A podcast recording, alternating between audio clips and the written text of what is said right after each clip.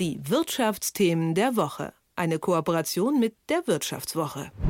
Stellt euch vor, eure Eltern haben vor Jahrzehnten einen Glücksgriff gemacht und günstig eine Wohnung geschossen. Heute hat sich das Viertel, in dem die Wohnung ist, zum beliebtesten der Stadt entwickelt und die Immobilie ist nun ein Vielfaches wert.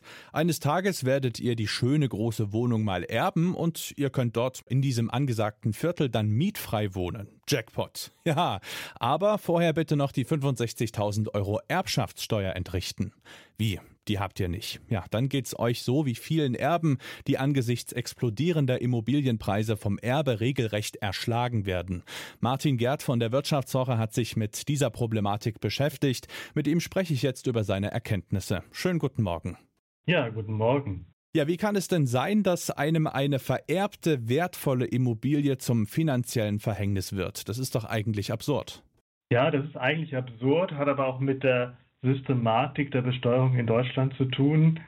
Das heißt, wir haben auf der einen Seite stark steigende Immobilienpreise, mhm. vor allen Dingen in den letzten drei, vier Jahren. Auf der anderen Seite haben wir aber steuerliche Freibeträge, die seit 2009 nicht erhöht wurden. Das heißt, der Anteil der Immobilie, die nicht durch Freibeträge abgedeckt wird, wird ist immer größer geworden, damit eben halt auch die Steuerlast, wenn eine Immobilie an die Erben übertragen wird.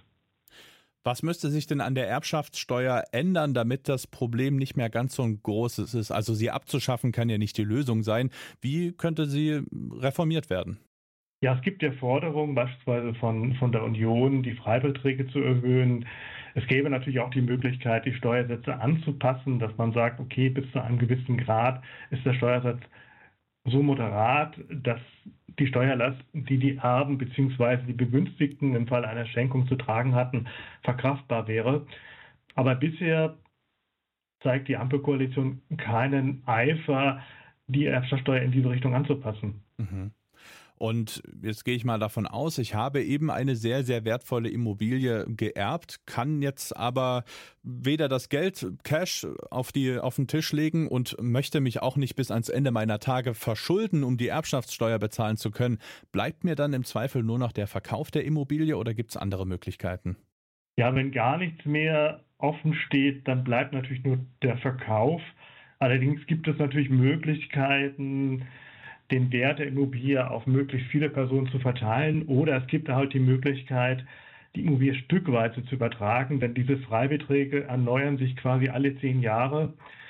Das heißt aber, dass ich dann mit meiner Familie zum Steuerberater, zum Rechtsanwalt gehen muss, der mir dann eine Lösung ausarbeitet, die es mir ermöglicht, diese Immobilie beispielsweise stückweise oder mehrere Personen zu übertragen. Dafür muss aber auch noch genügend Zeit sein. Das heißt, wenn ich so eine Immobilie übertragen will, dann sollte ich nicht warten, bis ich 70 bin, sondern man sollte schon sehr viel früher mit so einer Lösung anfangen. Mhm. Das ist, klingt nach einer vorbeugenden Maßnahme. Äh, ihr habt ja in der Wirtschaftswoche so einen ja, kleinen Katalog zusammengestellt, was quasi die Eltern schon vorbeugend tun können, wenn sie äh, ihre erbenden Kinder nicht mal eines Tages mit einer riesigen Erbschaftssteuer erschlagen wollen. Kannst du da vielleicht mal noch so ein paar Punkte anreißen, worauf man da schon ein Auge haben könnte? Ja, zunächst einmal sollte man die Immobilie erstmal bewerten lassen. Das heißt, oder zumindest mal herausfinden, wie hoch der Wert der Immobilie überhaupt ist. Mhm. Denn danach kann ich dann auch die entsprechende Lösung ausrichten. Das heißt, wie hoch ist der Betrag, der Wert der Immobilie im Vergleich zu den Freibeträgen, die mir zur Verfügung stehen. Das hängt natürlich auch von der Zahl der Kinder ab. Habe ich mehr Kinder, der Freibetrag pro Kind beträgt 400.000 Euro. Wenn ich natürlich drei Kinder habe, dann habe ich natürlich ein Gesamtvolumen von 1,2 Millionen. Äh, da kann ich natürlich schon relativ viel abdecken.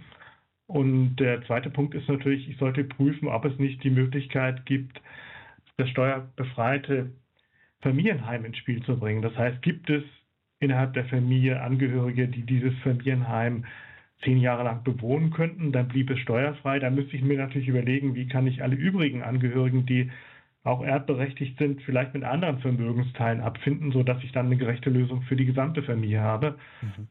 Kannst du vielleicht uns noch einen Ausblick geben, was ihr in der Titelstory bei euch in der Wirtschaftswoche zu diesem Thema sonst noch besprecht, dass wir da einen Überblick bekommen?